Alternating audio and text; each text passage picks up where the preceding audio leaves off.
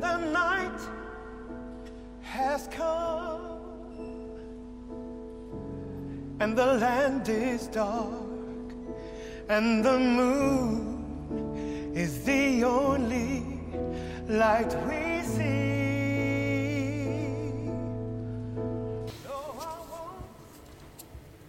Fala galera, bem-vindos a mais um Vice, nosso podcast de recomendação de filmes. Eu sou Leonardo Albuquerque, estou aqui com o Matheus Cavalcante, E aí, pessoal?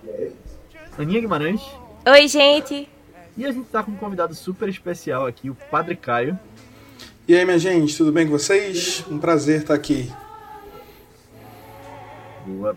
Seja muito bem-vindo, Padre, e nós vamos falar sobre um filme super especial aqui, que foi a escolha dele, que é Conta Comigo, filme de Rob Reiner, baseado na obra de Stephen King.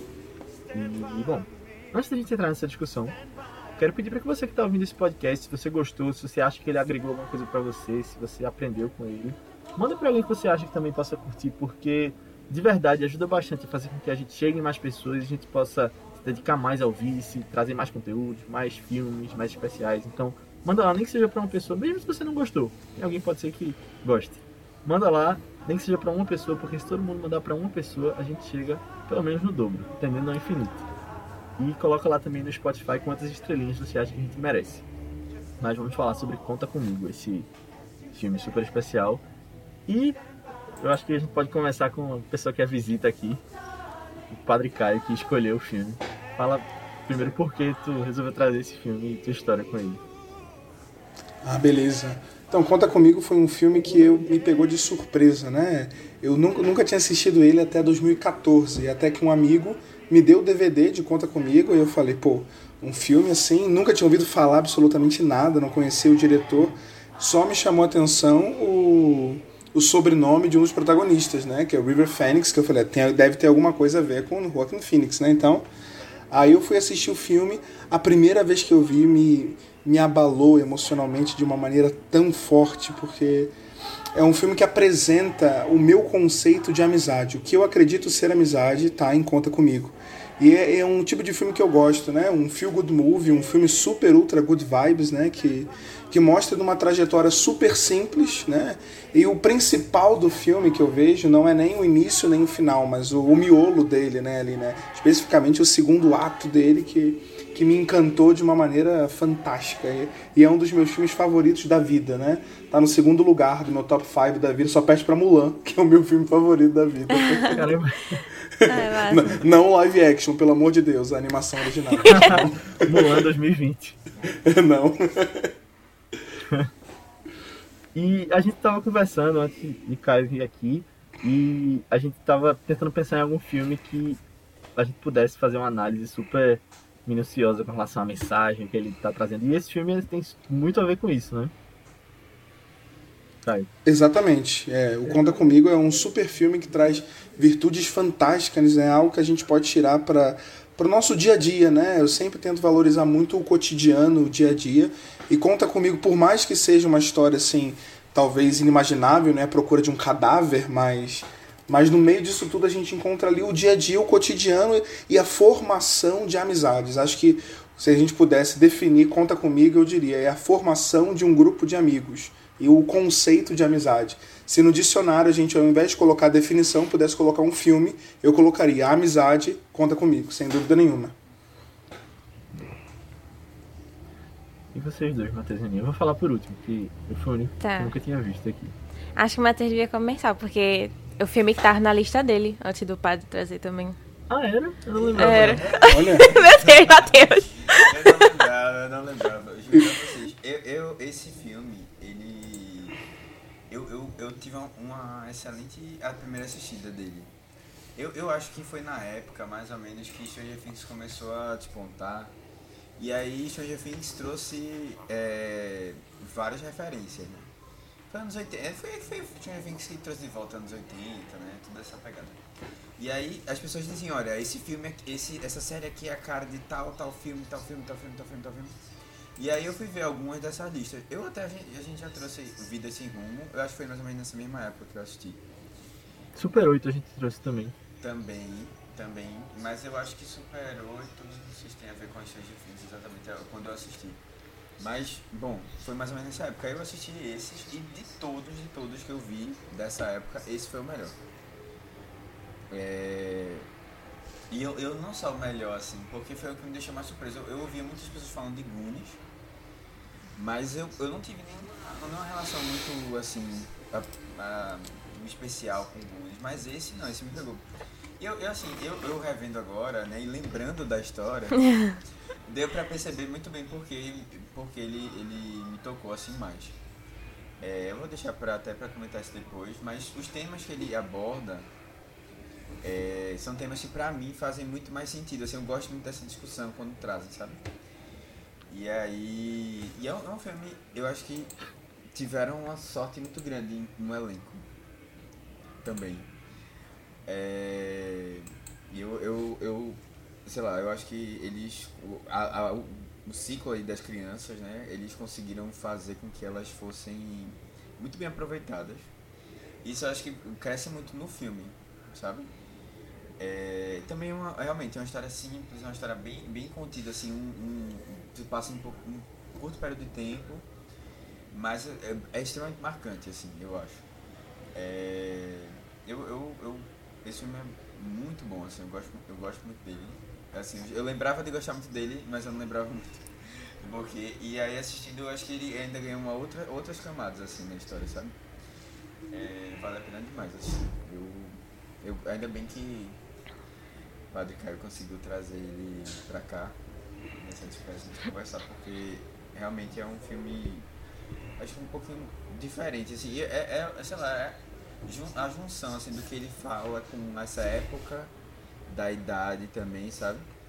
De você começar a perceber que eles são, estão no começo da adolescência, assim.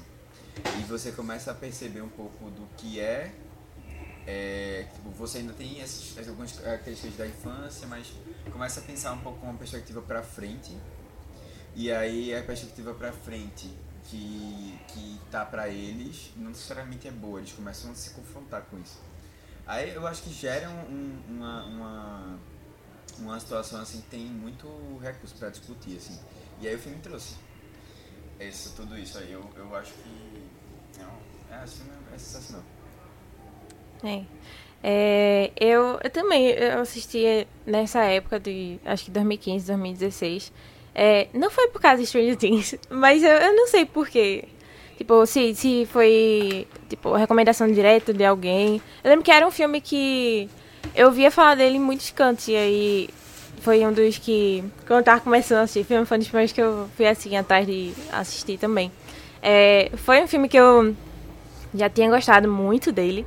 Mas revendo agora, tipo, seis, sete anos depois, sei lá, eu acho que ele criou uma camada de mais carinho ainda por esse filme, sabe? Eu acho que. É, eu não sei, felizmente ou infelizmente, assim, eu me identifiquei mais com alguns temas melancólicos do filme também. E eu acho que esse negócio de. Tipo, tanto mais velho, assim, também, né? Esse negócio de amizades é, que dão e não dão certo ao longo da vida. Quanto mais velho fica, mais dá pra se relacionar com isso também, de certa forma. É... E todo esse quê, assim, de nostalgia e melancolia que está presente no filme do início ao fim dele, sabe? É, eu, eu, eu gosto bastante da vibe dele, bastante mesmo. Era um filme que, apesar de ter visto faz tempo, eu fiquei surpresa do quanto que eu lembrava ainda dele, de várias cenas, assim, de, de episódios que eles vão vivendo ao longo da jornada, né? E eu lembrava até a cena final, quando sobe os créditos, sabe? E eu fiquei pensando, nossa, então eu acho que esse foi o filme que realmente me marcou bastante. E agora, meu Deus, marcou mais ainda, sabe? É... E uma coisa que eu acho que agregou muito nessa, nessa minha experiência reassistida também é que, assim, a primeira vez que eu, que eu vi esse filme, eu nem sabia, assim, direito quem era Stephen King. Nunca tinha lido nada dele, sabe? Nunca me ligava, assim, nos livros dele, nem nada. E agora eu curto bastante ele, velho. Eu, eu não li tantas coisas dele, só li uns quatro livros dele. É, considerando a obra total, isso é quase nada. Mas é, eu, eu achei, sei lá. Isso é o que ele escreve em um ano. Né? quase, né? Mas, tipo, sem brincadeira, é o que ele escreve é pra... em dois anos, assim. Isso é pra pagar a conta de mês, né? Que ele escreve. É, exato. Mas, assim, conhecendo até das obras que eu só vi adaptação, ou as obras que eu sei da história porque quero ler e tal, e temáticas que eu sei que ele gosta muito de botar nas histórias, sabe? Que é ele, assim, se pondo ali nas histórias. É, eu gostei muito de identificar várias delas aqui no filme, sabe? Tipo, toda vez que eu olhava assim, eu ficava, nossa, mas isso é tão Stephen King. Eu chegava dava um sorrisinho, assim. Porque eu gosto bastante dessa vibe dele. Então, foi, foi o que agregou mais ainda, assim, na experiência. Eu gostei demais, demais, demais mesmo.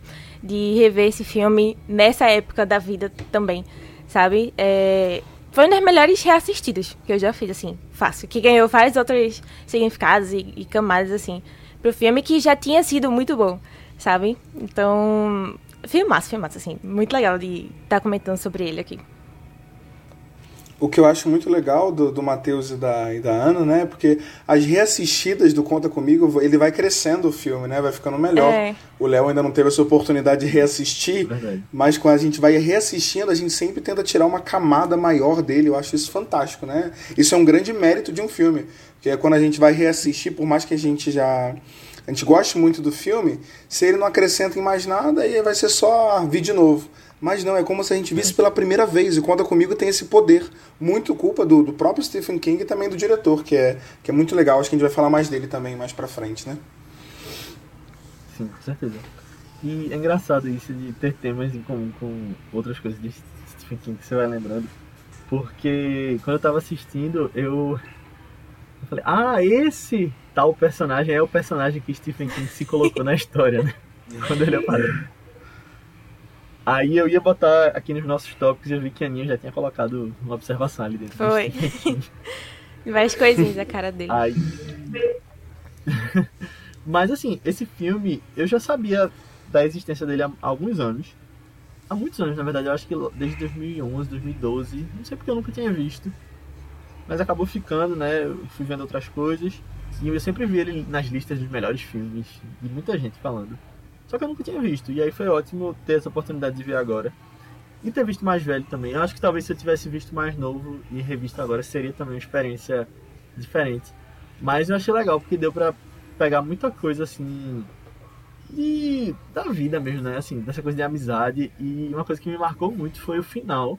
A gente vai também entrar em detalhes, não vou, não vou dar spoiler aqui agora no início, mas antes de ir pra a cena final mesmo, quando ele tá falando umas coisas lá, eu fiquei bem pensativo sobre a vida. Sim. Aí eu gostei.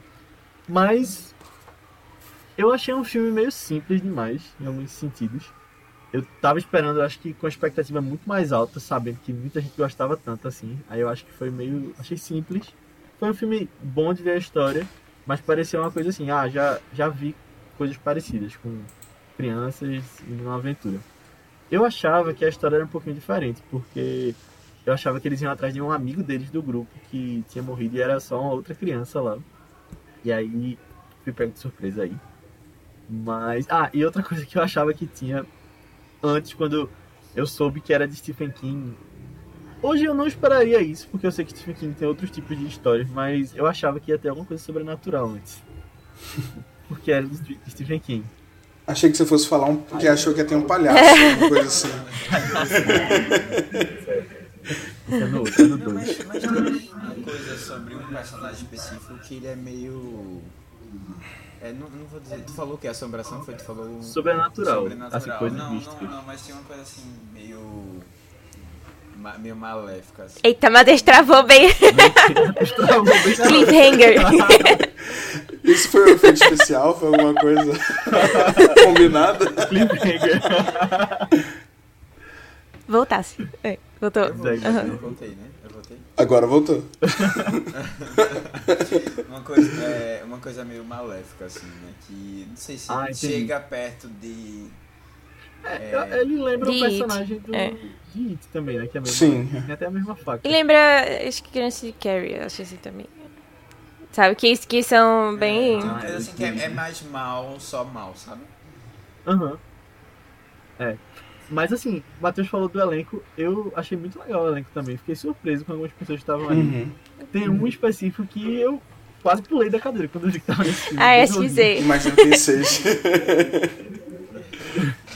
não, Kiefer Sutherland eu, eu sabia antes, mas não lembrava. Aí quando eu vi, eu falei, ah, verdade, ele tava nesse filme. Mas John Cusack eu não fazia ideia que tava nesse filme. Uhum. É, mas também, assim, é, é quase nada. É, é só uma ponta, né? É, uma ponta, é uma é. ponta. Muito rapidinho. Mas eu, achei impressionante ele É a única pessoa que realmente. É que anos conhecia, 80, assim. né? Eu acho que era bem. Que pessoa tu lembra? É, tem o Jack do Bauer? 24 horas, né? Ah, não, pode ser, pode ser que ele mais velho. É, é, acho que é mais aí, velho eu que aí eu não, não, não fiz a, a ligação, mas de, de cara assim. E, e o personagem dele é super caricato também, né, no filme. Super bad guy mesmo, né? Assim. Aham. É. É verdade. Inclusive, já que o Padre Caio tá aqui, né, eu achei muito engraçado quando ele fala do, da- das meninas. Ah, isso é verdade. Porque o, a menina não ia fazer sexo com um amigo dele porque ela é católica, né? Mas tem que pegar uma, uma protestante. Se- e depois ele fala das protestantes, então se, se esse filme fosse hoje em dia, seria cancelado, provavelmente. É, várias é coisas. Talvez o Edir Macedo fosse ficar um pouco bravo. É. Mas, enfim. Vamos entrar em spoilers, né? Pra gente poder entrar nessas cenas. Tipo, essa que já foi um spoiler, né? Pra, pra quem não viu o filme. Padre Caio, pra quem não viu o filme, faz uma sinopse rápida aí. Então, como o Léo falou, é uma história super ultra simples que ao mesmo tempo se torna muito grandiosa, né? Essa é a história de quatro amigos, do Gord, do Chris, do Ted e do Vern, mas os protagonistas mesmo, acho que todo mundo vai concordar, é o Gord e o Chris, né? Que é o Will Wheaton e o Ri- River Phoenix, com certeza.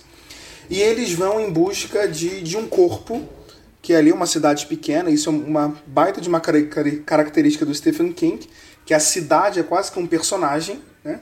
Então dentro aqui do Conta Comigo é Castle Rock, a cidade, e é, começa a surgir uma fofoca ali através do Vern, no grupinho deles, que um corpo foi, foi perdido ali no meio da, da mata. E aí eles simplesmente embarcam nessa viagem e vão atrás desse corpo. Né, que é o próprio nome do, do conto do Stephen King, que eu tive a oportunidade de ler, que é fantástico, que é The Body, né, o corpo também. E aí o, pro cinema mudou de nome, mas que é fantástico, né? Então, basicamente, a história do filme é essa. São esses quatro amigos que vão em busca de um cadáver. Se, se a gente fosse colocar na sessão da tarde, vivem algo, loucuras muito loucas no meio disso tudo. Boa. Então é isso, pessoal. Se você ainda não viu, corre lá pra assistir ou fique por sua conta e risco, porque a gente vai entrar em spoilers, a gente vai contar o final, a gente vai falar quem morre no filme. O corpo. Então, vai lá. e volta pra ouvir o que a gente vai falar. E eu já quero puxar aqui uma coisa, começando, porque tu falou que o, o conto se chama The Body, né? O corpo. Uhum. E o filme é Stand By Me. Eu fiquei pensando, por que será que teve essa mudança? Será que foi só por causa da música? Stand By Me? Então, acho que a música, de fato, teve, teve muita influência. Mas no conto, que é é uma coisa bem pequena, o, o conto do, do corpo, eles dão muito mais ênfase na história do corpo. Ali tem, tem, mais, algum, tem mais alguns detalhes. E no filme não, a gente né, mal sabe, só sabe o nome lá do cara que morreu. Né? A, gente não, a gente não tem um feedback muito grande da, de por que, que ele estava ali, como que ele morreu, quem matou e tudo mais. Não tem muito disso. Então, e, e o foco do filme, no conto também tem muito, mas no filme acho que é muito mais presente, talvez por ser audiovisual, que é a questão da amizade, né? E é óbvio, a música também, que é fantástica, teve muita influência no meio disso tudo também, sem dúvida.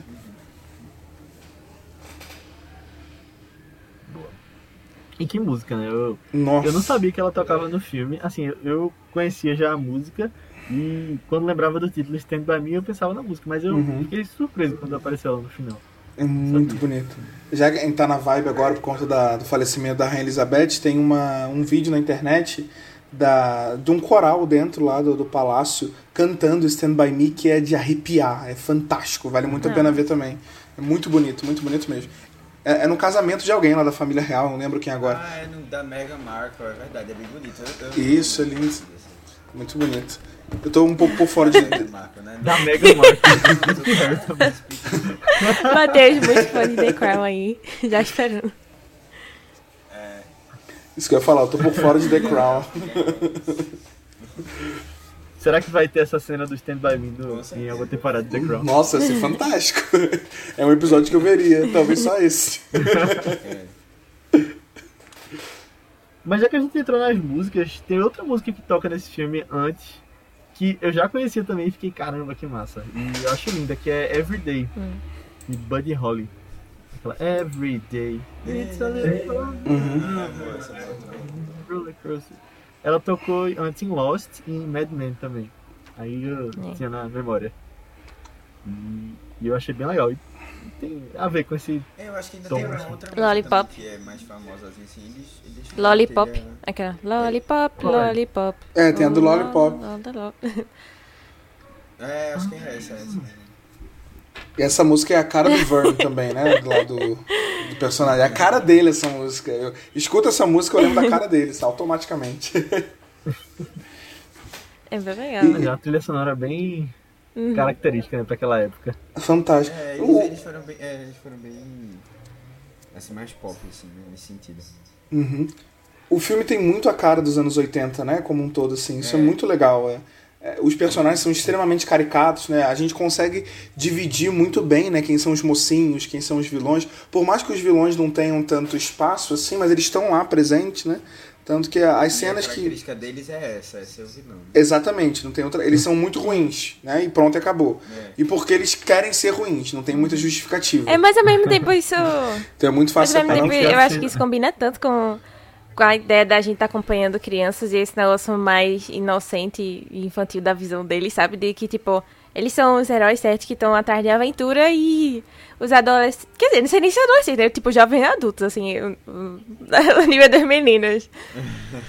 Não, mas do jeito que filme É, naquela época, não, é pra- ter 15 anos, Nos né? anos cara? 80, isso aí era tipo criança de 14 anos, né? 15 anos, assim. Mas sabe, tipo, os adolescentes que são bem mais chatos e Que tem usam outra armas. vibe. É, é. E fumo. É verdade. Isso foi uma coisa que me chocou muito, velho, no começo, eu não lembrava disso. Uhum. As crianças, assim, tipo, é logo na primeira cena, acho que na primeira cena já mostra elas, elas Na casa elas juntas. É. árvore. Mas eu fiquei surpreso uma hora lá que eu fiquei meio confuso com a idade deles, porque eles pareciam ser crianças mesmo, mas aí do nada eles estavam falando, ah, vou pra faculdade. Aí eu fiquei, ah, será que eles inverteram essa coisa dos filmes de botar a gente mais velha fazendo mais Não, novo? eu acho que no Tipo, início. É, eu não Eu reparei acho que no não, início assim. o narrador comenta que ele tinha 12 pra 13 anos. No início. Ah, eu não lembrava Sim. não. Não, a frase final é essa, né? Eu nunca mais tive amigos. É. Você começa. Ah, é total, verdade. Amigos como eu tinha com 12 anos. Com 12 É anos. meio triste isso. essa- essa Totalmente. cena no final. Ma- Mas não deixa de ser verdade, né? É. Eu também não acho, não. É, eu não acho que é verdade. Acho que não. depende Pelo menos na um. minha vida. Fico feliz de... É, depende. Não, mas e- eu entendo quando ele fala, a minha interpretação dessa frase é muito por conta da, da pureza. Porque quando nós tínhamos 12 anos ali, então a nossa vida era, eram os nossos amigos, simplesmente. Então a gente nunca mais vai conseguir viver da, a- uma amizade da maneira que a gente viveu com 12 anos, porque a gente cresceu, a gente tem nossos trabalhos, tem nossos afazeres, né, tem nossos compromissos. Então eu acredito que quando ele diz que nunca mais tive amigos como aqueles dos 12 anos, seja muito por conta da pureza. E é muito interessante que eles falam, né, que há mais de 10 anos que eles não se viam, mas eles ainda guardavam aqueles momentos no coração. E é muito bonito, né? Não, Logo, é. É. Logo no início do filme, a gente vê o Gord, né? Eh, Bem mais velho, ele contando a história como se, como se ele estivesse vendo ali o filme na frente dele, né? Então são memórias que estão, por mais que sejam antigas, estão muito claras. Eu entendo essa frase final do filme exatamente assim. Não tenho mais amizades como aquelas por conta da pureza, porque a gente vivia para brincar praticamente, né? Nessa idade. Apesar de já falar de faculdade e tudo isso, mas era uma amizade muito pura, né? Então isso eu acho muito bonito. É, eu, eu acho que é mais ou menos por aí mesmo, assim, de, do, do, do tipo, né, é, da situação específica, que não necessariamente que você não vai ter grandes amizades, mas é mais que você, aqui, com aquela situação específica, né, é, é uma coisa mais única, assim.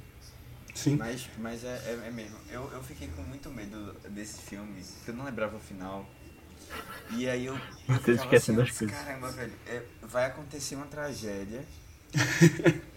E aí, e eu não vou, não vou curtir, velho, eu não vou curtir. Mas assim, acontece uma tragédia, mas acontece Acontece. depois do que eu imaginava.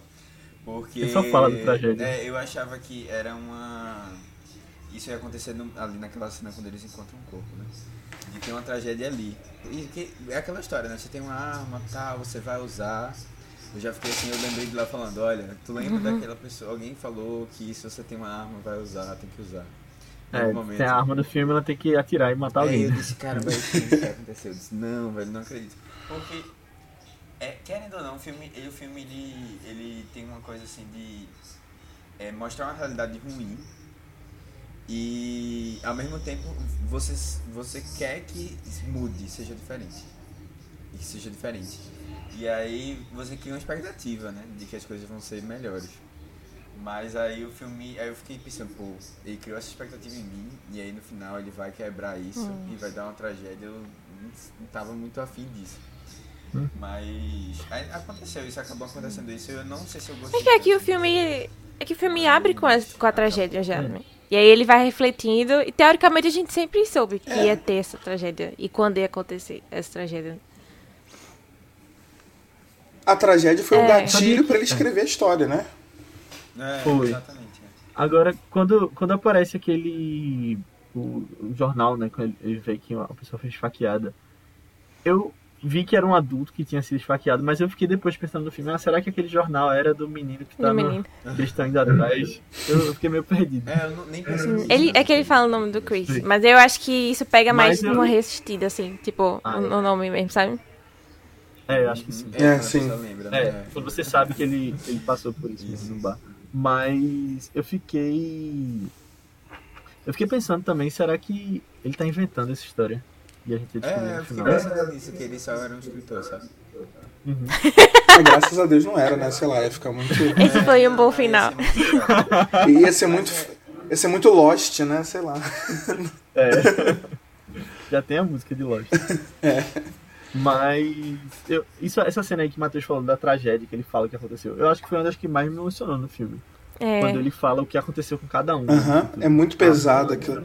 E eu, eu acho muito bonito que quando eles voltam pra cidade, eles atravessam ali a ponte e eles começam a se despedir ali, é meio que assim, foi a única, claro, o filme é no ponto de vista do Gord, foi a única vez que o Gord viveu grandes aventuras com ele. Por, aí, mais um sentido para aquela frase, né? Nunca tive amigos como eu tive com, com 12 anos. E aí ele vai contando que cada um foi, trilhou o seu caminho, né? Tri- Trilhou ali o seu caminho. Isso eu acho muito bonito. Tem uma frase ali, não sei se essa frase fica muito guardada em mim, que quando eles voltam para a cidade, o Gord fala assim: a cidade parecia menor. Isso é muito bonito. Eu acho isso fantástico, porque a aventura fez com que eles crescessem.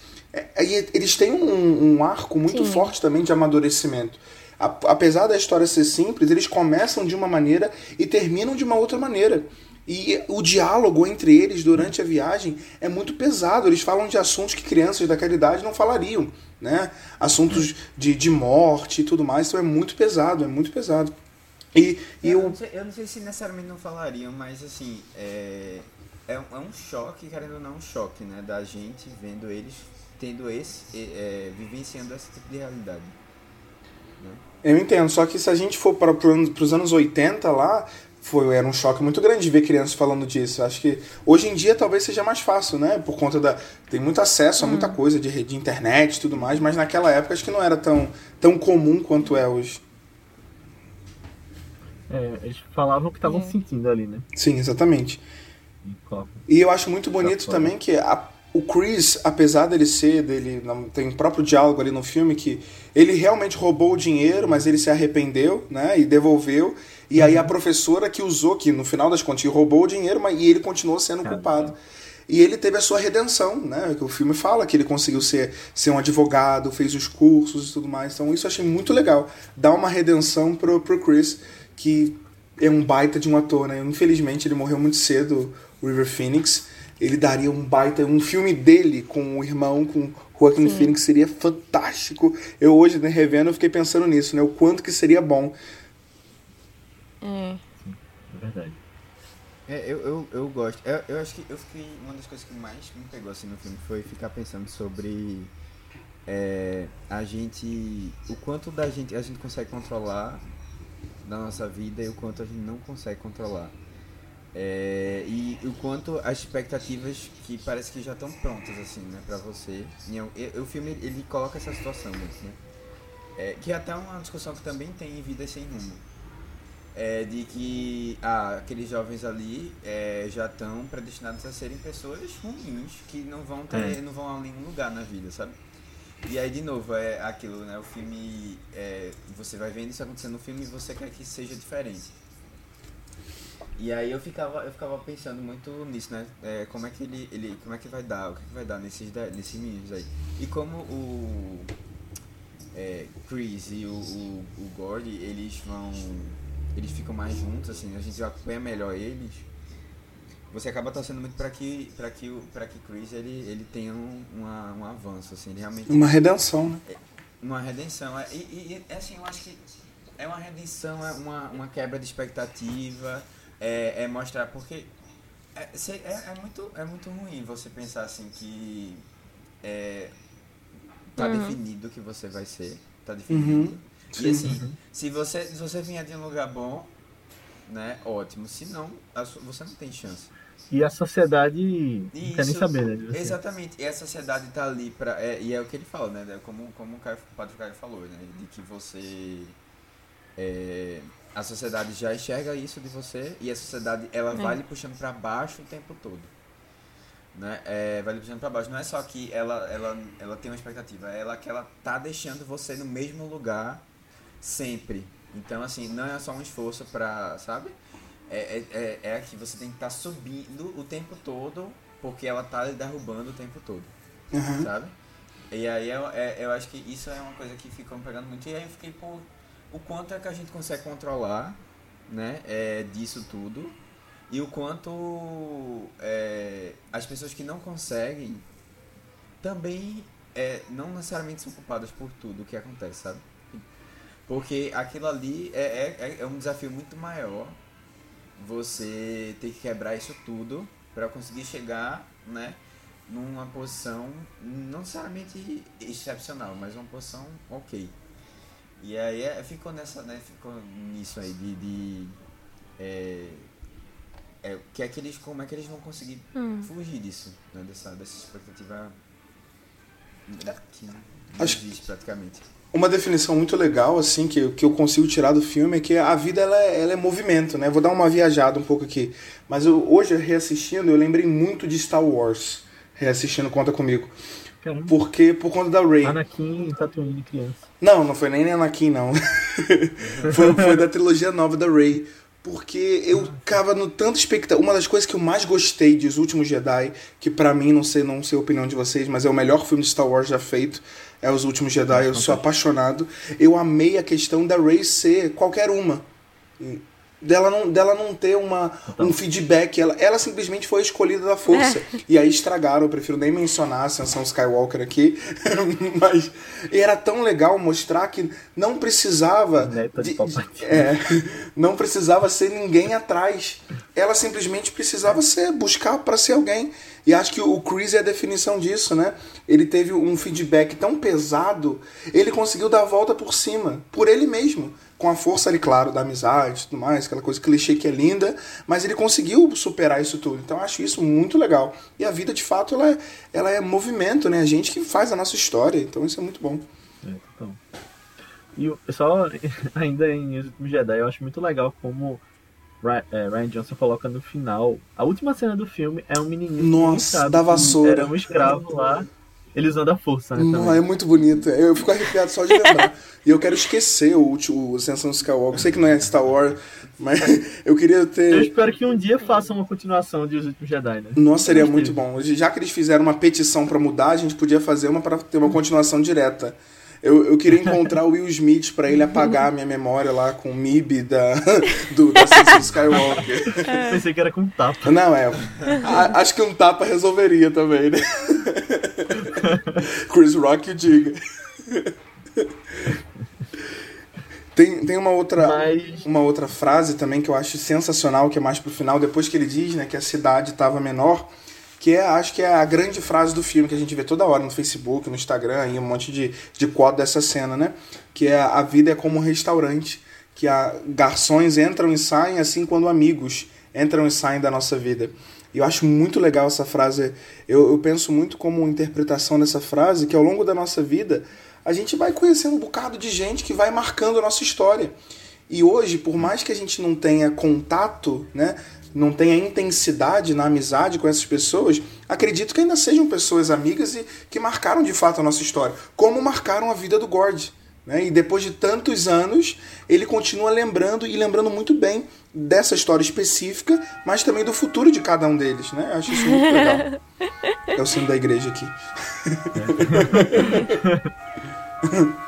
Vai ficar na edição.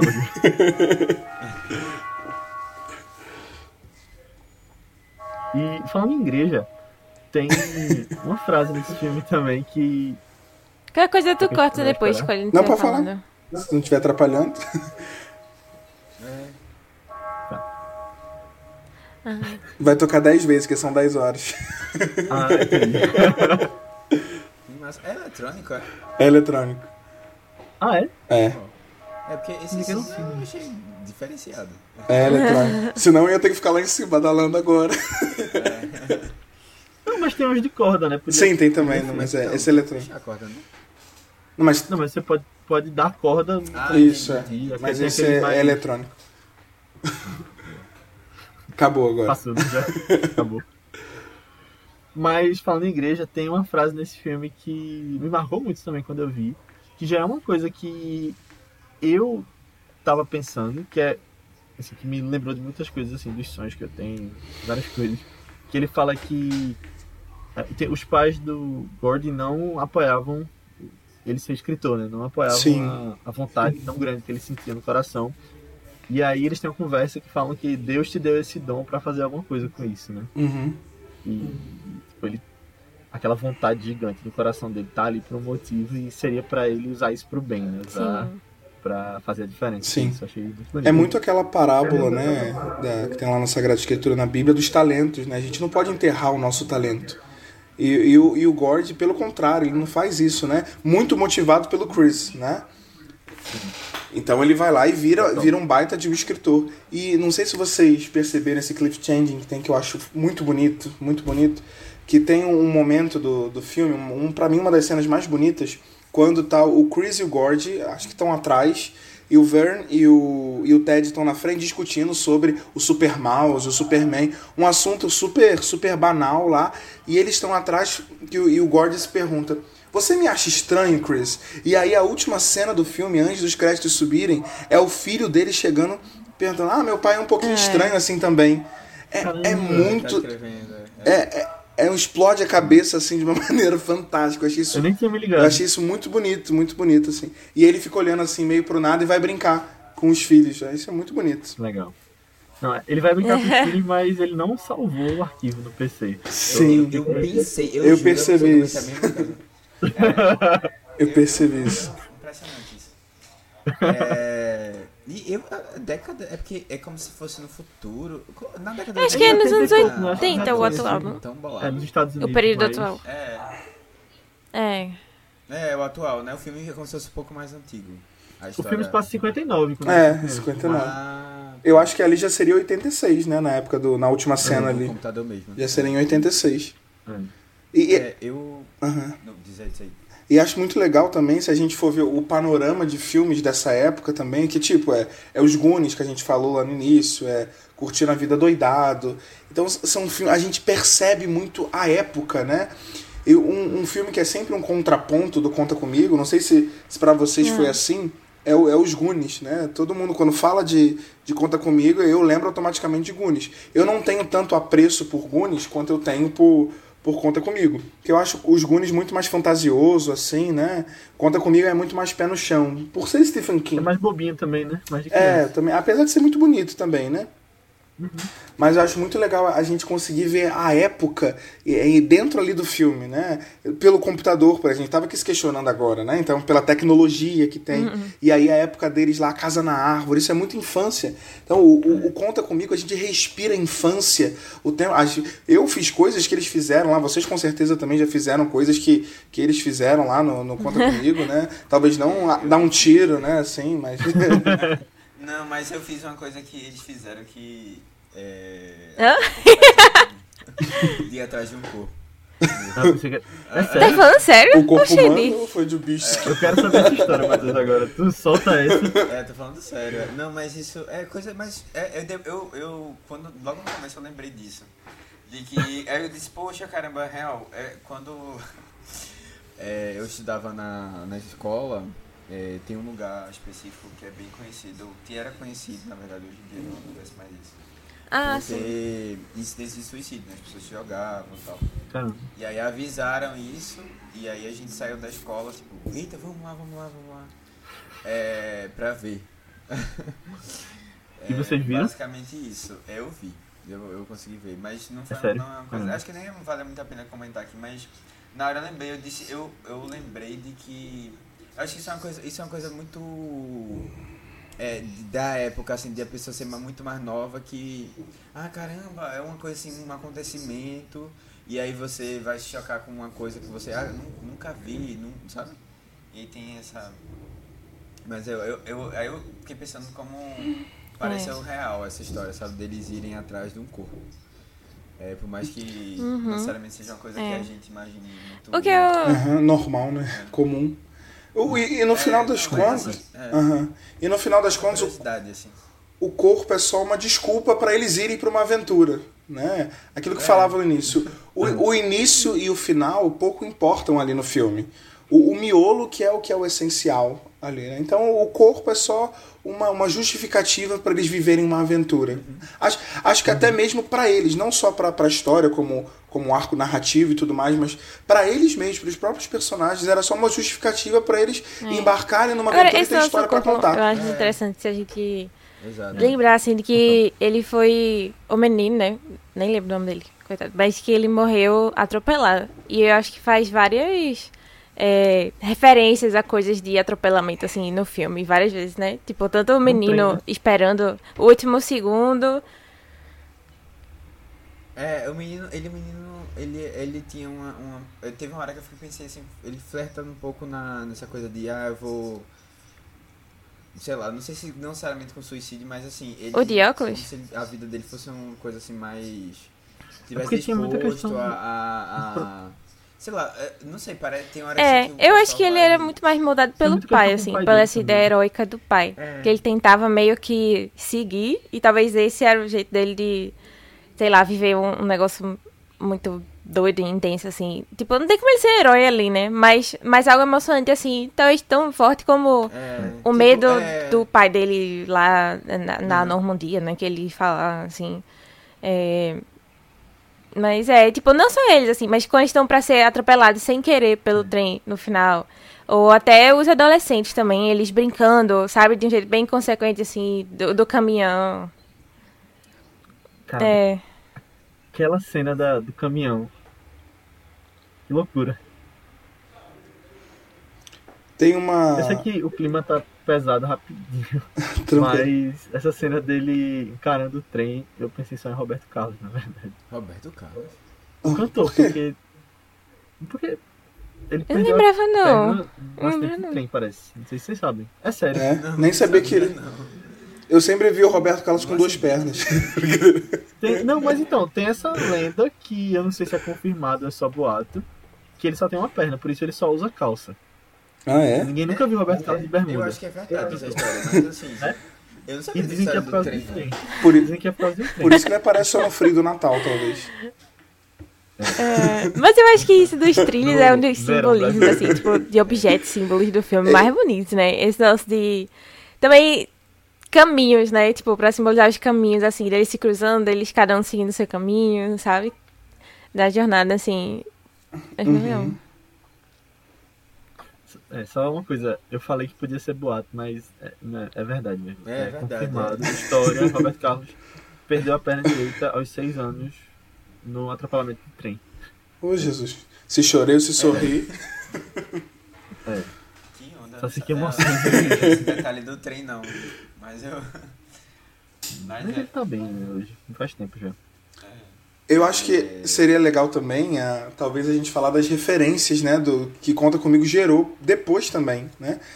Ah. O próprio Stranger Things é puro, acho que a maior referência de Stranger Things é, é Conta Comigo, né? Dentre todo, todos os outros clássicos dos anos 80, tem muito Spielberg e tudo, mas acho que Conta Comigo é muito presente. E eu não sei se vocês gostam também de um filme brasileiro, eu sou apaixonado, que é Turma da Mônica, Laços e Lições, né? São dois, que Ah, é super Conta Comigo. Inclusive, alguns frames é, parece que foi tirado, né, de, de Conta Comigo. Eu, uma vez, conversei muito rápido, né, com o Daniel Rezende, que é o, o diretor do filme, né, o editor de Cidade de Deus, foi- indicado ao Oscar, né, e, e ele disse que se baseou muito com em Conta Comigo para fazer Turma da Mônica Laços e Lições também. Que o filme é muito nessa vibe de James, claro, é, a gente não vê a, a Mônica fumando, a Mônica dando um tiro, mas é muito nessa vibe de. É, graças a Deus, estragar minha infância. mas, mas é muito essa vibe de, de amizade também, então isso é muito forte. No próprio Stranger Things também isso é muito, muito em voga. E acredito que muitas pessoas conheceram Conta Comigo por conta de, de Stranger Things, principalmente, que é uma febre mundial aí, né? É, tem, falando isso agora, me lembrou um pouco. É, como, como os anos 80 tinha uma coisa de dualidade, assim, né? A gente vê, a gente vê, a gente imagina os anos 80 muito com pureza, com. Mais leve, assim. É, assim, com uma, um olhar mais, assim, ah, caramba, uns tempos bons em que as coisas eram mais saudáveis, sabe? Mas ao mesmo tempo, o, o próprio filme contrasta isso com as crianças fumando, Aham. em arma, é, sabe? É, é uma, umas coisas assim meio bullying, delito, tal. Sabe umas coisas assim meio. Que aí você, você vê que a gente cria uma imagem às vezes assim muito é, fantasiosa da realidade. E a realidade tinha muitos desafios também. Eu, eu, isso é interessante, foi uma coisa que veio agora nesse, nessa conversa. É, se a gente for ver os próprios filmes dos anos 80, a maioria deles retratava as crianças assim, né? De, não, não, não numa vida pura. É tipo curtir a vida doidada, eles sempre fazem um monte de besteira, matam aula, né? Fazem um monte de besteira. O- os Mas Goonies fica, também. Fica esse sentimento assim, ai, das crianças é, andando de bicicleta, é, tendo aquela vida assim, realmente se divertindo juntos e fazendo, sabe? É, tem um, um contato maior com, com a natureza, etc. Coisas assim nesse sentido. Uhum. Mas tinha, tinha outras coisas atreladas a uma sociedade daquela época, né? Que também Uhum. que avançou muito em alguns pontos. Aham. Eu, E na verdade isso é o pessoal dos anos 80 olhando para a década de 50, né? Na verdade. Também, Uhum. né? Já tem esse outro, é verdade, tem essa outra camada aí. Mas não leio. o, não sei se vocês. Eu, eu quando vi Conta Comigo, né? Depois, quando eu, na verdade, quando eu revi, eu, eu depois eu fui pesquisar um pouco do diretor, do Rob Reiner, né? E eu vi que ele dirigiu um dos, dos filmes mais bonitos que eu vi na minha vida também, que é o The Bucket List, a lista da. é, em português, como é que é? Antes de partir. O, Ah, esse filme é muito legal. o Jack Nicholson e o Freeman, Morgan Freeman. Cara, e quando eu vi, e, e é muito a vibe, né, de feel good, assim, de conta comigo. Claro, a história não tem nada a ver e tudo mais, mas é- dá pra ver a, a mão do É Robert contrário, né? Que são idosos. Sim, exatamente. É. Será que talvez seja o Gord Chris no final? Não sei lá, tô brincando, é porque ele morreu esfaqueado, não tem como.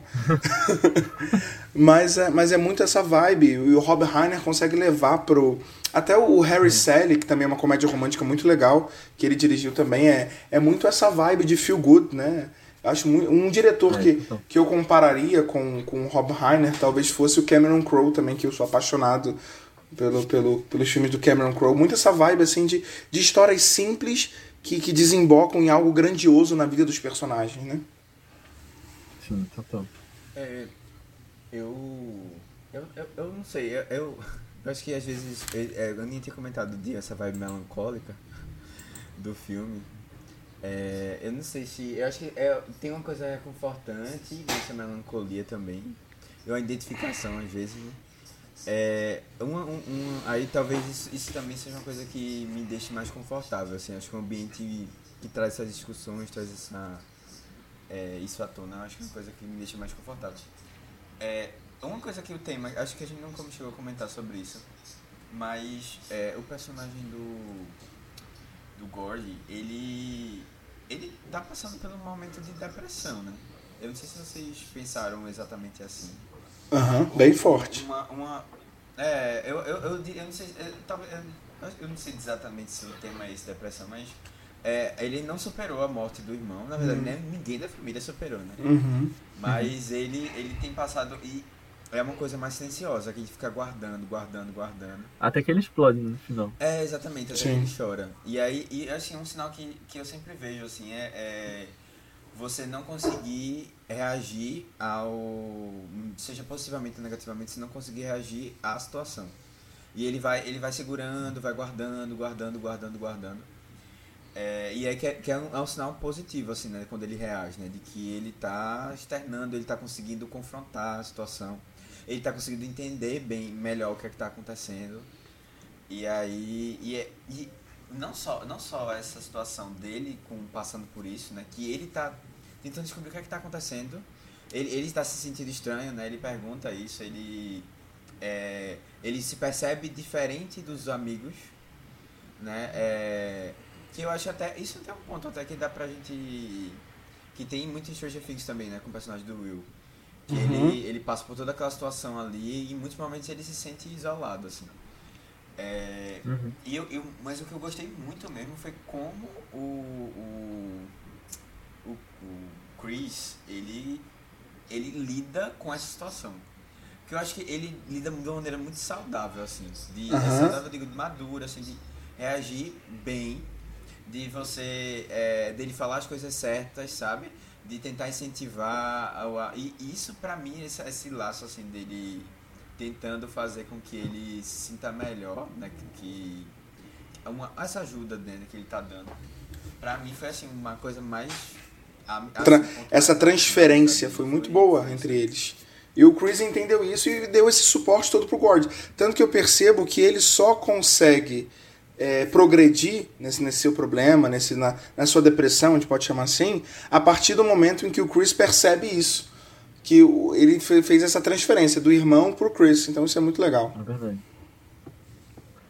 Agora, só voltando para uma coisa que tu falou, Matheus, que da depressão dele, né, que ninguém esperou. Tem uma coisa que eu acho muito pesada, que talvez nem seja isso que o pai quer dizer, mas como ele imagina, que é quando o pai olha para ele e fala que devia, ser você, devia ter sido você, né, em vez do, do outro irmão. É. Não, exatamente. É, é- é bem. É, e o pior é que eu, aquilo ali pra mim pare- parece tão real, assim, eu imagino muito essa situação, sabe? De. Não, assim, de. de, de é, sei lá, eu, eu, eu, eu acho que a gente já comentou isso aqui. Eu de como eu, como irmão mais velho, é, percebi algumas, algumas expectativas que foram criadas na minha irmã mais nova. Expectativas, não sei. É, eu não sei se a gente chegou a comentar isso aqui no podcast alguma vez. Não. Mas. Talvez. É, Acho que não, mas. Mas assim, Pode- que, pode- que pode eu percebi algumas expectativas que, que as outras pessoas colocavam, assim, sem querer. E como isso mu- mudou muito a cabeça da minha irmã. É, porque a. É, ficavam comparando, sabe? E isso é uma coisa normal, assim, normal eu digo, é uma coisa que fazem muito. E Eu aí- pensava que tua irmã era mais velha, na não, ela é verdade. mais nova, ela tem 22 anos. E aí ela, ela eu, eu, eu relacionei isso na hora, assim, de. eu- talvez não nessa intensidade, né? Mas é de, dessa comparação. E, e isso já era uma coisa que afetava antes, antes da morte, assim, dele, né? Já, já comparavam muito tal, já tinha toda uma situação aí. Que o irmão tentava, tentava amenizar. É, Um e eu acho que conseguia, assim, mas dava um equilíbrio, pelo menos, né? Mas ele... Desbalanceado. né? É, dava, da- isso, isso era uma coisa É. muito... E ele É incentivava ele pra seguir os sonhos e tal, né? É, uma, e é uma coisa muito fácil de acontecer, assim, de você fazer essas comparações, Uhum. assim. que Quem vem depois não tem muito como não, não escapar disso. E era legal que era uma, era uma relação muito recíproca né, entre o Gord e o Chris, porque o- próprio Gord também incentivava muito o Chris, porque o Chris ele também era super pra baixo, né, não vou conseguir, porque eu tive aquele problema na escola e tudo. E o próprio Gord incentivava ele, não, você vai fazer os cursos comigo, vamos sair dessa cidade. Eles pensavam muito grande. E aí que tem todo o sentido aquela frase que a gente falou no final, quando eles voltaram pra cidade. A cidade parecia muito menor, né, no meio disso É tudo. verdade. É, é, não, é verdade. E, Assim, é- era tudo que eu esperava dele era isso, que ele ajudasse o, o, o colega, o amigo a, a estudar, tal, a fazer. Porque ele não precisava ser ninguém espetacular, espetacular, mas assim, só quebrar um pouco a expectativa pra mim já ia. Total. E eu acabei de lembrar de uma coisa, a gente falando do irmão dele. é, a gente citou Stranger Things, né? E em Stranger Things o Hopper perde a filha também, né? E depois fica com Sim. o Eleven. Aham. E a filha. É, tem essa transferência também de sentimento, de afeto. Isso. Eu tinha esquecido disso que acontece lá atrás. Que Stranger Things mudou tanta coisa, né? Depois de. Depois de parar. Ah, totalmente. Muita Mas- coisa. É, mas eu queria puxar aqui uma cena que a gente não comentou ainda. Que é a cena do vômito. Vômito. é, é a parte mais lúdica dentro da, da história É. toda, né? E eu queria só dizer uma coisa, que quando tava todo mundo vomitando ali, algumas vezes eu via que dava pra perceber que estavam colocando alguma coisa por trás da, do rosto da pessoa. Assim, não sei se vocês viram. É muito nítido, muito nítido. Pa- Parece colocar um que cano ela aqui do uma lado, cena assim, bem né, tosca, pra assim, expelir o mesmo, vômito. sabe? Porque é, querendo uma prático. criança contando uma história ainda pra impressionar os amigos, né? Tipo, todo mundo vomita roxo, pô. Por quê? É, Por que todo mundo vomita roxo? É verdade. É. É. nem, era todo mundo que tava comendo a torta. Eu não sei se vocês lembraram, mas nessa cena eu sou, gosto muito do Tim Burton, né? Então eu lembrei muito de Peixe é. Grande. Ou vai meio do circo Lembrei lá muito de Peixe né? Grande, suas histórias maravilhosas. Lembra, lembra, tem uma vibe mesmo, é verdade. Tem uma vibe muita coisa. Porque é uma história de pescador no final, né? É uma história, de, pe- verdade. uma história que, que vai crescendo. Aquela história pode ter acontecido, né? Mas de uma maneira muito mais. me- muito menor, né? Assim. Cara, o peixe Então grande é. Então, nossa, filme do coração também, Peixe Grande. Talvez o último acerto do Tim Burton, com todo respeito. Olha, Só duas coisas pra comentar. A gente, a gente tem podcast de. É um dos primeiros. Ah, tem? E de Harry Sally, Sally também. também. foi né? Foi Qual? foi. Não, o Harry Olha. Styles foi. Foi, ficou você decide. Ah, sim, verdade. É verdade. É. Eu. Eu, eu achei. Eu, assim, a primeira vez que eu vi essa cena, eu fiquei muito nojada.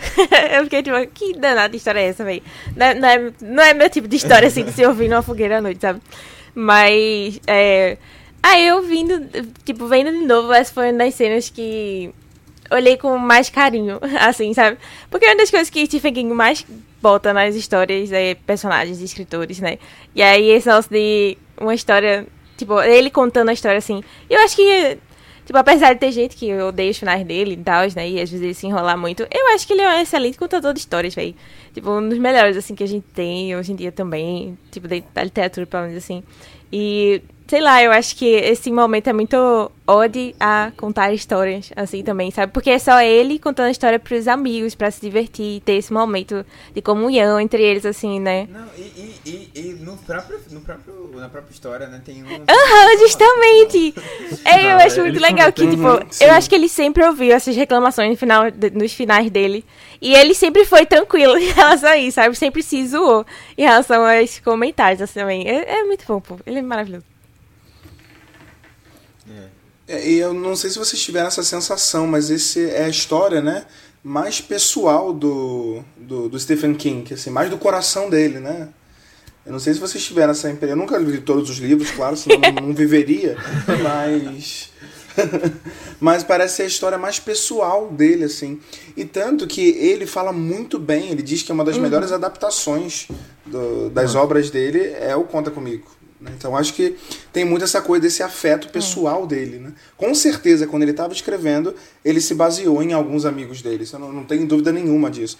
É impossível a gente externalizar uma história, por mais que seja ficção, que a gente não se coloque ali. Né? Vou evocar mais uma vez Tim Burton. O Edward Mão de Tesoura, o Tim Burton é o Edward, né? sem, sem sombra nenhuma de dúvida. né? Então é impossível a gente colocar para fora uma história sem colocar um pedaço de nós também. É. Então acredito que essa seja mais a história mais pessoal do do, do, do Não sei, Stephen não sei se mais pessoal, assim, de verdade. Porque ele comenta muito de Love, que é Lies Story também. Que é um livro um pouquinho mais depois, né? Umas décadas depois. Mas que é, ele diz que ele se baseou muito na esposa também pra fazer a- esse é, o livro, né? E aí e um acidente que ele teve na vida real também, né? De, acho que ele quebrou a perna, alguma coisa assim, ou teve uma questão assim com um fã, enfim. Mas aí ele botou muito disso daí também. Aí. Perna de novo. Ai, que horror. Mas é, ele tá permeando aí o podcast. Mas, mas é, dá uma vibe assim, né? Meio aconchegante, que parece que tem muito dele ali também. É, é legal esse sentimento. É. é- é- Ainda sobre essa cena do vômito, eu, eu fiquei impressionada, assim, que eu tava vendo os comentários sobre ela. E uma pessoa falou. é, que eu fiquei surpresa, eu fiquei assim, nossa, isso aqui faz muito sentido. Que ela falou que essa cena do vômito é o Carrie sem violência. E eu fiquei, meu Deus, meu Deus, de certa forma assim. Pareceu muito, né? Uma Nossa. vibe assim. É PG-13, né? Que tem que trocar o sangue Pois é. coisa. Aí botou Aí isso. bota- Tem filme que bota sangue É. azul. Era o sangue do Thanos, vocês que não É. perceberam. É, eu, eu, eu gosto, eu gosto de- dessa cena também, é que é, você, você percebe um pouco Você entende um pouco mais, né, de- desse, do que acontece um pouco na cabeça do... Do Gordy. Ah, como é o nome dele? Calma. Gordy. Do Gordy, é. E, e não, mas não só assim, é o como é poderoso essa coisa de você contar a história, sabe? E é uma é assim, os meninos eles ficam numa expectativa, não, vai, conta, conta, conta. E aí ele, ele consegue envolver todo mundo ali, sabe, para fazer para fazer aquilo é, naquele momento assim. E aí eu acho eu acho eu acho interessante isso, essa essa é, é, é um dom, dá pra falar assim, mas eu, eu digo, é- essa possibilidade que contar uma, bem uma história consegue fazer envolvendo as pessoas. E é legal, é, é- é- eu acho sempre engraçado assim que é, escritores no geral têm essa coisa, né, de você colocar o, é, o, o- escritores na história. E, e fazer como se fosse assim, uma propaganda boa de, de ser escritor, sabe? Porque você, você fica, querendo ou não, envolvido com essas histórias, assim, os personagens principais, ou muitos dos personagens são, são escritores também. Eu lembro muito de, pô, ver A Juntar de Ser Invisível. É, é verdade. É, eu, no- Total. Normal, Normal People sempre tem escritores, assim, na... Normal People não. a- É, é Sally Rooney. É né, Normal People mesmo. é. Ela sempre coloca também coisas se envolvendo, aí, tipo poema, não sei o que. Eu, eu, eu acho que é, uma- é, um, é um jogo assim, é- é uma coisa muito. Eles fazem muito pro- boa propaganda, sabe? É muito fácil fazer boa pro- pra- propaganda Mas é- é. escritores.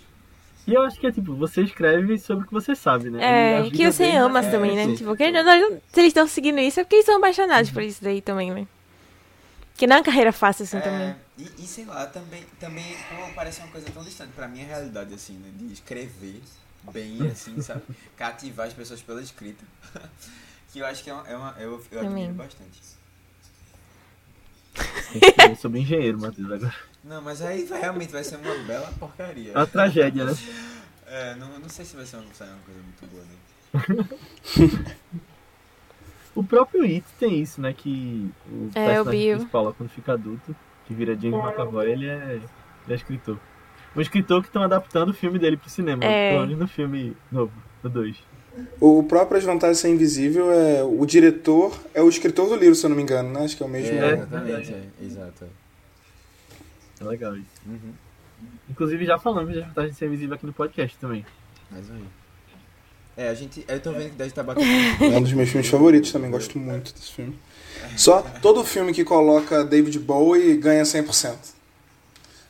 É, eu, eu acho que esse filme deu uma. Que beleza. Uma, uma volta assim nessa música, porque depois disso aí não parou mais não. David Bowie agora é, tá sempre nos. Né, nos filmes aí. né? Vai ter até um Total. documentário sobre ele agora em setembro, no cinema. É. Acho que tava em algum festival, meses atrás. Eu queria um Se filme- colocar David Bowie em Stranger Things, é que vai a loucura. Mas teve, já teve, né? Ah, sim. É, teve. Já a teve? cena- Não a lembro. Que, Que acham o uma corpo de Will no lago. O suposto E corpo, né? aí, aí tem Heroes. É, só que Ah, a mas é versão de cover, né? É, é Ah, verdade. Mas é, eu achei aquele cover sensacional. Eu não lembrava disso não. É, já tem Stranger Things tem naquele filme do. Verdade. Do. Taika Waititi também.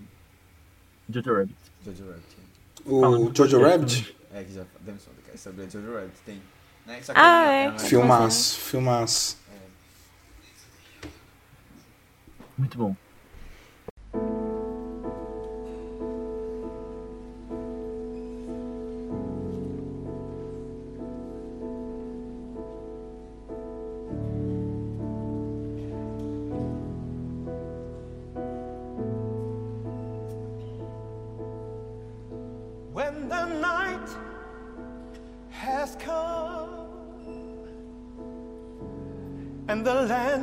Dark and the moon is the only light we see. Então é isso, pessoal. Chegamos ao final da nossa discussão sobre Conta Comigo. Muito obrigado por ter ouvido até aqui. Espero que vocês tenham gostado. E se você gostou, mais uma vez eu peço para que você mande esse podcast para alguém que você acha que possa curtir, porque de verdade ajuda bastante a fazer com que a gente chegue em mais pessoas e possa se dedicar mais, trazer mais filmes, mais especiais, mais convidados. Então, manda lá, nem que seja para uma pessoa, porque se todo mundo mandar para uma pessoa, a gente chega pelo menos no dobro, entendendo ao infinito. E coloca também quantas estrelinhas você acha que a gente merece lá no Spotify. E você pode vir falar com a gente sobre feedback sobre o episódio, comentários sobre o filme, até sugestões de próximos filmes lá no nosso grupo do Telegram. Só pesquisar por ViceBR no Telegram e você vai estar junto com pessoas que têm falam sobre notícias, sobre o que tem assistido, sobre é, sobre cinema, né, como um todo. O Padre Caio não tá lá, mas eu até convido a entrar no grupo do Telegram se quiser. É um grupo que tá, ah, vai entrar. tá falando. Beleza. E os ouvintes estão por lá também. E você pode vir falar com a gente também nas nossas redes sociais do Vice, que são ViceBR também, no Twitter, Instagram, Letterboxd, Facebook, YouTube. Qualquer lugar que você pesquisar, manda uma mensagem pra gente, segue a gente, a gente responde. Ou você pode falar também com a gente nas nossas redes pessoais, que são Matheus Coiatura. É Matheus Coiatura, você no Twitter como no Instagram. Aninha. No Instagram eu tô como underline Aninha Guimarães e no Twitter Marvelous MS Ana. Boa, eu tô como Léo Albuquerque, tanto no Twitter quanto no Instagram. E Padre Caio, onde o pessoal pode te encontrar? E fala um pouquinho também sobre o Clube de Cinema Católico, faz aquele jabá aí. Oh, que beleza, graças a Deus. então, meu Instagram é P-E-K-A-Y-O B Carlos, Padre Caio B Carlos, tô lá no Instagram. Então, eu tive a ideia de fazer um cineclube católico, né? Eu sou padre, tenho nove meses de padre, e aí eu percebi que a evangelização pode acontecer muito, muito com o cinema, né? Que é uma coisa que os jovens sempre estão aí também, vidrados nisso tudo. Então eu tive a ideia do Cineclube Católico. Vamos ter um filme do mês e uma vez por mês nós vamos nos reunir de maneira remota, virtual, e debatermos sobre esse filme, sobre virtudes, sobre, sobre o que, que a gente pode achar ali é, fagulhas do cristianismo dentro do cinema. E o primeiro filme do mês aí que, que eu escolhi foi Up, Altas Aventuras, que também é um filme, para mim, o melhor filme da Pixar. É o filme que está no, no meu coração, assim, então eu resolvi escolher Up. Então tá lá no meu, nos meus destaques lá no Instagram. Se você quiser entrar ainda no Cineclube, fica à vontade, você é nosso convidado. Boa. E até esse podcast aqui, né, Conta Comigo, partiu de uma conversa que a gente estava tendo nesse aspecto, né, que dá para tirar muita coisa de tudo, de mensagens de um filme como Conta Comigo. Total, tem, tem, se me permite mais uma cena rapidinho de Conta Comigo, que, que para mim ali está a definição do que é ser amigo. A gente até falou dela bem rapidinho, que é quando tá o Vern e o Ted na frente discutindo sobre o Super-Homem, sobre o Super-Mouse lá, um assunto bobo, e atrás o Gord e o Chris falando sobre ser estranho, sobre luto e tudo mais. Amigo, então, dentro disso, é aquela pessoa que a gente pode conversar dos assuntos mais banais, mais bobos, não, não no sentido pejorativo de bobos, mas de coisas assim da vida, e também aquilo que a gente pode falar dos nossos problemas, das nossas dificuldades. Então, eu encontro a definição de amizade especificamente nessa cena. Talvez essa cena seja a grande cena de Conta Comigo para mim, a minha definição de amizade esteja ali. Então, esse filme se encaixaria perfeitamente, inclusive ele está lá na lista também do Cineclube, para a gente poder falar da, dentro do Cineclube Católico sobre Conta Comigo. Perfeito. Então, pessoal, antes da gente ir, a Aninha vai falar um pouquinho sobre o filme da semana que vem. É, é, o filme da próxima semana se passa na durante a Guerra do Vietnã. É, a gente vai acompanhar um, um capitão que ele recebe a missão de ir atrás e matar é, um outro coronel que é bem renomado dentro do exército, mas que aparentemente ele endoidou e criou uma espécie de culto a si mesmo com vários seguidores. É, é uma longa jornada é um longo filme, mas é, vale muito a pena. Eu acho um dos melhores filmes de guerra já feitos assim também. E é um filme que fala muito sobre loucura também. Que é essa justificativa que dão pra o cara, enfim, né, endoidou e, enfim, tá precisando ser morto agora, né? É, mas é, é, fantástico, fantástico. É, ele é bem episódico, vai passando vários, vários momentozinhos assim, nessa jornada de barco dele, né, até chegar o cara. É, e a gente vai vendo vários, vários episódios é, bem insanos dentro do filme também, tá? É, vão isso também, que é um filme bem doideira e nem tudo lá faz tanto sentido, sabe? Mas é Apocalipse Sinal, outro clássico aí dos anos 70 também, um dos maiores filmes de guerra também do cinema já feitos. Uhum. Por um dos maiores diretores também, que faz tempo que a gente não comenta aqui também, mas a gente já falou do filme dele nesse podcast e deu saudade também. É, então é isso, voltem próxima semana, que eu acho que vai ser uma discussão bem legal. Show. E Padre Caio, muito obrigado por ter vindo até aqui. Você agregou demais na conversa. Obrigado, de verdade. Muito obrigado, obrigado pelo convite. Quando quiserem, Estamos à disposição para falar de, de cinema, que é a grande paixão também da minha vida, cinema. Cresci vendo cinema, agora sou padre e falo de cinema também, sendo padre. Não consigo separar. Cinéfilo de coração. Então é isso, pessoal. Assistam lá e até semana que vem. Tchau. Tchau.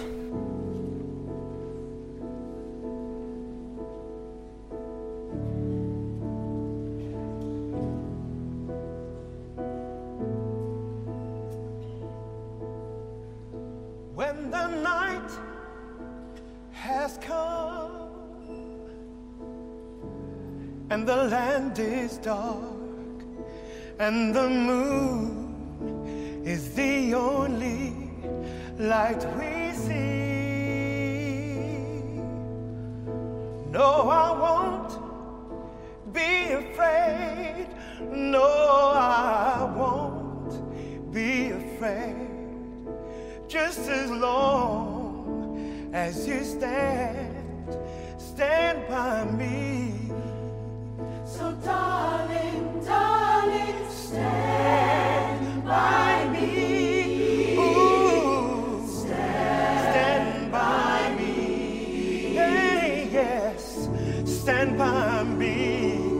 Stand by me. Stand by me.